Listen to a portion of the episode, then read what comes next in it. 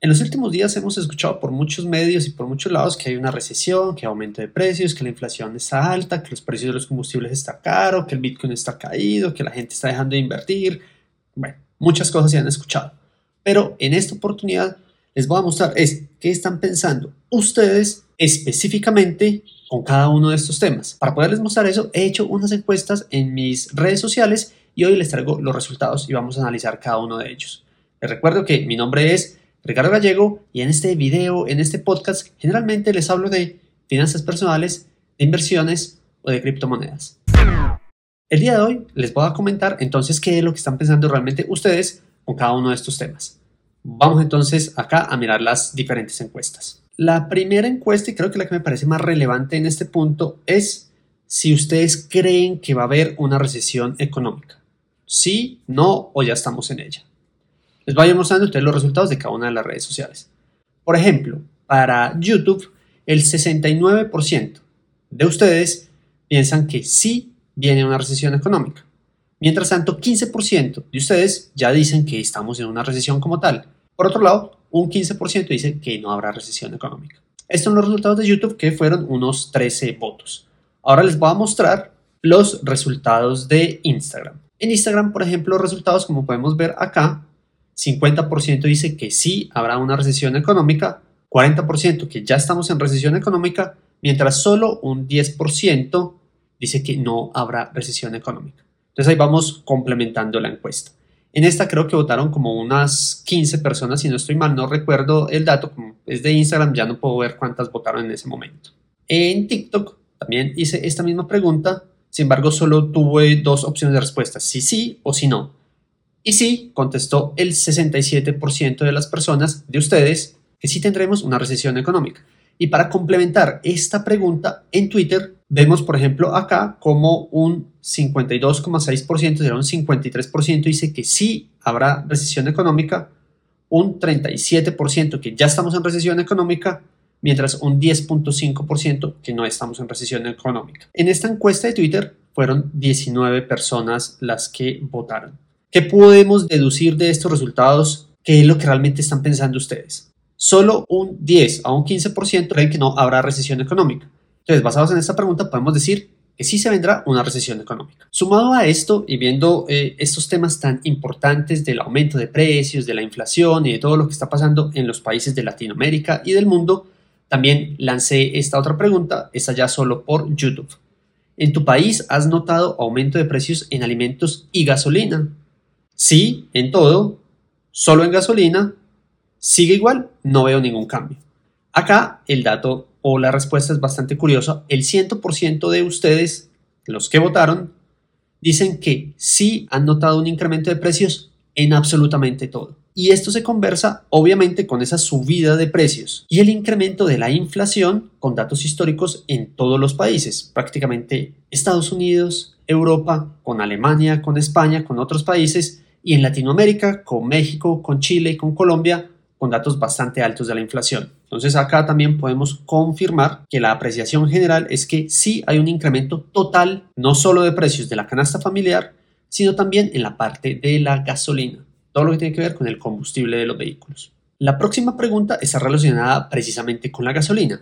Para los votos, en este caso, la gente que participó, el 67% utiliza o le echa a su vehículo gasolina corriente, un 17% gasolina extra o premium y otro 17% no utiliza carro, utiliza otro medio de transporte alternativo, como puede ser Uber, Didi, Bus, Metro, lo que sea.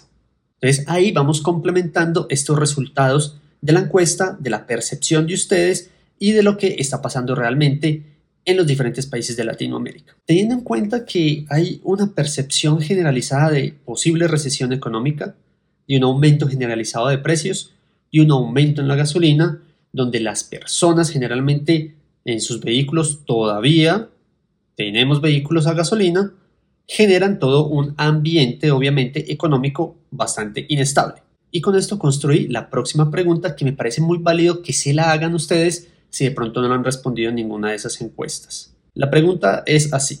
Si hoy dejaras de recibir tu salario o tus ingresos, ¿cuántos meses podrías tener para vivir? ¿Qué quiere decir esto? Si por alguna razón en, en épocas de recesión el aumento del desempleo se hace bastante evidente. Entonces, posiblemente al ver todo este panorama y si aumenta el desempleo, pues mucha gente va a salir de repente liquidada, despedida de sus trabajos. Entonces, cuando esto sucede, lo que empieza a mirar las personas es, hijo de puta, hijo ahora cuánto me da para vivir mientras yo consigo otro salario, otro ingreso u otro trabajo. En las opciones de esta respuesta estaba cero meses, un 31% de las personas vota que si los despiden del trabajo o si pierden sus ingresos, no tendrían ni un solo mes para vivir. Esto quiere decir que es gente o son personas que realmente viven prácticamente del día a día o de las deudas, que todo lo que reciben es para pagar esas deudas o para pagar el día a día y terminan para el último día del mes pidiendo prestado para el pasaje, para la comida o para alguna cosa. El 23% respondió que vivirían o tendrían para uno a tres meses y un 46% más de cuatro meses. Realmente esta respuesta me sorprendió porque cuando yo he hecho mm, las asesorías o me he sentado con algunas personas, en su mayoría no tienen ni siquiera hasta tres meses. Generalmente tienen para uno, máximo dos meses. Entonces que haya salido en esta encuesta un 46% que tienen más de cuatro meses, me parece súper bacano y ahí es donde debemos llegar nosotros como personas. Realmente el ideal es tener más de seis meses, pero para efectos de la encuesta y de la coyuntura es un dato bastante interesante. Si estás en los cero meses, obviamente te tienes que alarmar un poco, es para preocuparse, porque la idea es que en esta búsqueda de la libertad financiera tengamos un colchón financiero que llamamos un fondo de emergencias. Y ese fondo de emergencias debería cubrir al menos tres meses de gastos normales si dejas de recibir tus ingresos por A o B o por alguna razón. Y también eso lo podemos enlazar con la parte ya de las inversiones. En estos momentos en donde ha estado este tema económico bastante golpeado, bastante duro, donde hemos visto la bolsa de valores caer, las criptomonedas caer, el Bitcoin caer, hice también esta pregunta con respecto a las criptomonedas, específicamente sobre el Bitcoin. Y es, Bitcoin cayó por debajo de los 20 mil dólares. ¿Qué estás haciendo ahora? ¿Comprando? Eso se va a cero, no tengo plata. Esta la hice en YouTube y comprando apareció 0%, eso se va a cero un 50% y no tengo plata otro 50%. Para los votos de esta encuesta fueron 10 votos. En TikTok hice esta encuesta, pero cuando Bitcoin bajó de los 30 mil dólares, quiere decir un poco atrás en tiempo, y votaron poco más de 50 personas. En TikTok muestra que gente o personas cuando estaba cayendo de 30 mil, si estaba acumulando, ya estaba comprando criptomonedas, estaba comprando Bitcoin. Pero eso también muestra la diferencia de las audiencias de una red social a otra y también la diferencia de un momento a otro. Y el hecho que la gente esté dejando de comprar Bitcoin o dejando de comprar criptomonedas también se explica por el sentimiento del miedo que hay generalizado. En este momento lo estoy enlazando solo con lo que son las criptomonedas, pero realmente es un miedo que se generaliza en todos los momentos de inversión. Lo mismo sucede con la bolsa de valores y también sucede con las criptomonedas. En este caso estoy haciendo el ejemplo con las criptomonedas, que es el más sonado y donde también puede existir una volatilidad mayor. Entonces acá como les muestro en este tweet, este lo había puesto cuando había bajado precisamente de 20.000 el Bitcoin y decía, cuidado, el índice de miedo del Bitcoin está nada más y nada menos que en 6, cifra brutalmente baja. Esto quiere decir un miedo extremo y desconfianza general. ¿Cómo se puede explicar esto? Cuando esta flechita por acá está marcando esta temperatura, este lado rojo, que es llegando acá a cero, se mueve de 0 100, la gente cuando todo está negativo, cuando hay caídas del mercado, cuando está el negativismo, está por estos lados. Generalmente están 20, en 15, dependiendo cómo esté apenas empieza a subir el Bitcoin, las criptomonedas o también la bolsa de valores, aunque pese a la bolsa de valores tiene su propio índice, esto empieza a subir y se vuelve a poner positivo.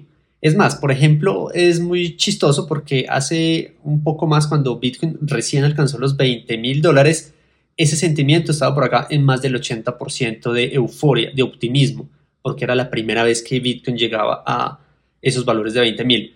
Pero ahorita como tuvo un máximo de 69 mil dólares, lleva seis meses cayendo y bajó de los 20.000 que era un soporte grande, la gente entró en pánico extremo y ese índice de 6 genera un miedo extremo y muestra esa desconfianza aquí en el mercado general.